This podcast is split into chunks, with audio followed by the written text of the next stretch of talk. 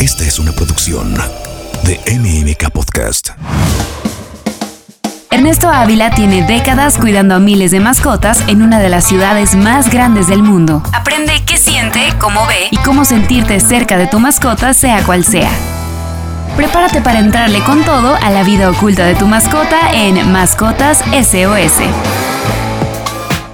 Hola, ¿qué tal? ¿Cómo están? Pues este es un podcast de Mascotas SOS. Y pues antes que nada, muchísimas gracias por seguirnos.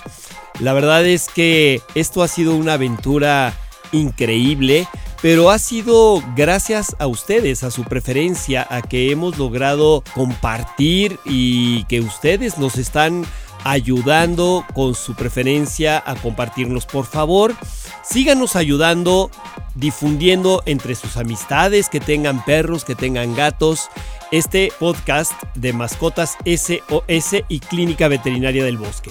Yo soy Ernesto Ávila Escalera y sean todos bienvenidos. Pues nuevamente tenemos aquí a un invitado muy muy especial que es el doctor Marco Arzate. Él es eh, responsable del área de oftalmología de Clínica Veterinaria del Bosque y pues el día de hoy nos va a platicar de un tema muy interesante que son las cataratas en perros y en gatos. Vamos a platicar un poquito porque de repente podemos ir teniendo estas cataratas que van muy lento y que puede detectar el médico al inicio en una consulta. Pero hay ocasiones en que de un día para otro, ¡pum!, aparecieron estas cataratas. Doctor Marco, bienvenido, bienvenido, este es tu casa. Cuéntanos un poquito, doctor Marco, ¿qué pasa cuando se pone blanco ese fondo del ojo de nuestro perrito y pierde la visión?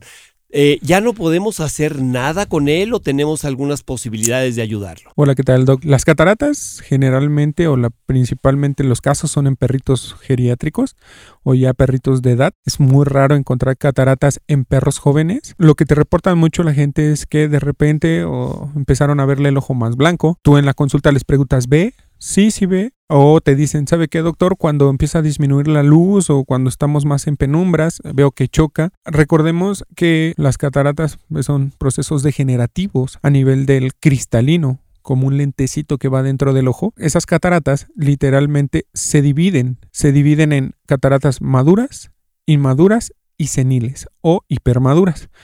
Sí se distinguen unas entre otras, pero también hay otra enfermedad que se llama esclerosis nuclear que hay que tener muy, muy, muy, muy, muy considerado eso, porque hay muchos perros mal diagnosticados, porque no se tienen todos los equipos necesarios y dicen que es catarata y entran a cirugía cuando era una esclerosis nuclear. En ese aspecto tendríamos que notar las cataratas se van viendo poco a poco. Sería muy técnico decirle cómo verlo, ¿no? Pero se van viendo eh, que en el fondo del ojo, o sea, con un aparato especial se va viendo, cuando las cataratas son inmaduras, nos permite que entre la luz veamos el fondo de ojo, pero ya lo vemos medio borroso. Eso se puede confundir con algo que se llama esclerosis nuclear, pero la diferencia con la esclerosis nuclear es que la esclerosis no se ve nada. En las cataratas empiezan a ver zonas opacas donde ya no me permite el regreso de la luz. Entonces, esa sería una catarata inmadura. La catarata madura ya es cuando entra el haz de luz, pero ya no me permite ver el fondo completamente. Y la catarata hipermadura, pues generalmente son ya los ojos blancos que hasta simple vista se ve como cuarteado, como cuarteado el cristalino. En este caso, sí, sí se puede, se puede operar, pero se tendrían que hacer estudios complementarios. Uno de ellos sería hacer una electroretinografía, que es poner un aparatito, se le mandan unos haces de luz y nosotros vemos alteraciones a nivel de la captación de esta sensibilidad sí está viendo la luz, que en este caso sería la retina y el nervio óptico. Ajá. Las cataratas tenemos que tomar en consideración que muchos perros pueden generarles cataratas a los 8, 9, 10 años y no generar ningún problema y se puede quedar estancada en, en, una catarata inmadura, nunca perder la vista y vivir la vida tranquilamente. Pero hay perros que tienen un proceso pues más degenerativo y una catarata que se la vemos el día de hoy y en cuatro o cinco días, en una semana, genera una catarata hipermadura de volada, ¿no? En perros jóvenes, yo he tenido casos de los más comunes son los husky. He visto perritos de nueve meses con cataratas hipermaduras, cataratas seniles. Generalmente les comento a los propietarios que sí sería recomendable operarlo, ¿Por qué? Es un perro que ya no ve, entonces, pero tiene mucha vida por delante. Entonces, es operarlo y si no ve o, genera alguna de las reacciones que tendría el, operarlo, pues no va a pasar nada. El perrito ya no veía ya, pero si ve, le mejoramos la calidad de vida. Aquí la esclerosis nuclear también casi no se toma en consideración, pero es muy fácil diagnosticarla. Generalmente lo que nosotros hacemos son varios medicamentos que mandamos que tienen nutracéuticos que nos ayudan a evitar el envejecimiento de la córnea. Con lo que comentaba el doctor, hay enfermedades, una de ellas la diabetes, que el propietario ya nos tocó una vez un caso, nos llegó un caso con un problema ocular, se maneja, llega un jueves muy molesta a la propietaria que qué le habíamos hecho a los ojos de su perro porque se le pusieron blancos y no veía. Entonces ya cuando le dije, ok, pero es que pues solo tenía uveitis, le mandamos tratamiento, ¿me dejas hacerle unas pruebas?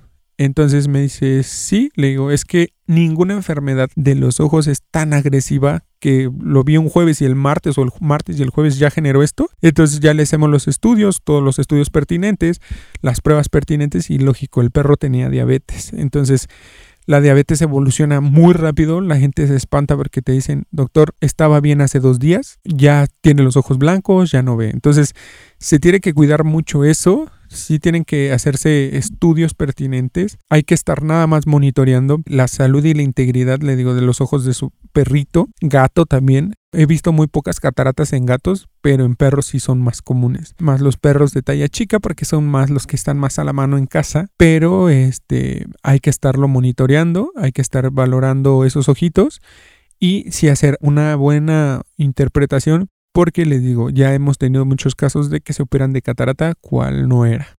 Muy bien, doctor. Esto da un panorama muy interesante sobre lo que son las cataratas. Y ojo, el tener un perrito ciego no es el fin del mundo. Sí tenemos en algunas ocasiones algunos tratamientos. No todos los pacientes son aptos para la cirugía de cataratas y aquellos que no son aptos, que tienen que quedarse con esas cataratas, que son ciegos, tampoco es el fin del mundo porque podemos darles una calidad de vida extraordinaria. Los perritos aprenden a vivir ciegos, aprenden a subir y bajar escaleras colocándoles estas bandas que hay para que no te resbales en el baño y los perritos con el tacto saben que ya se aproxima la escalera, tendrán que tener un entrenamiento, pero en general les va bastante bien a estos, a estos perritos. Mucho es un tema de paciencia, irlos entrenando. Entonces, sí, podemos seguir disfrutando de su compañía. Doctor Marco, muchísimas gracias por estar aquí con nosotros en podcast Mascotas SOS de Clínica Veterinaria del Bosque. Este es un podcast de MMK. Doctor Marco, eh, antes de despedirnos, ¿dónde podemos encontrarte? ¿Dónde podemos pedir una consulta contigo? Yo me encuentro en la Clínica Veterinaria del Bosque. Nos pueden seguir en todas nuestras redes sociales. Creo que ya estamos hasta en TikTok, en Facebook, Instagram, a nuestros números 55 53 60 33 11, 55 52 40 04 04 55 55 60 25 22 y nuestra página es www.veterinariadelbosque.com. Doctor Marco, muchísimas gracias. Esta es tu casa. Muchísimas gracias, Doc. Mascotas SOS con Ernesto Ávila. Esta es una producción de MMK Podcast.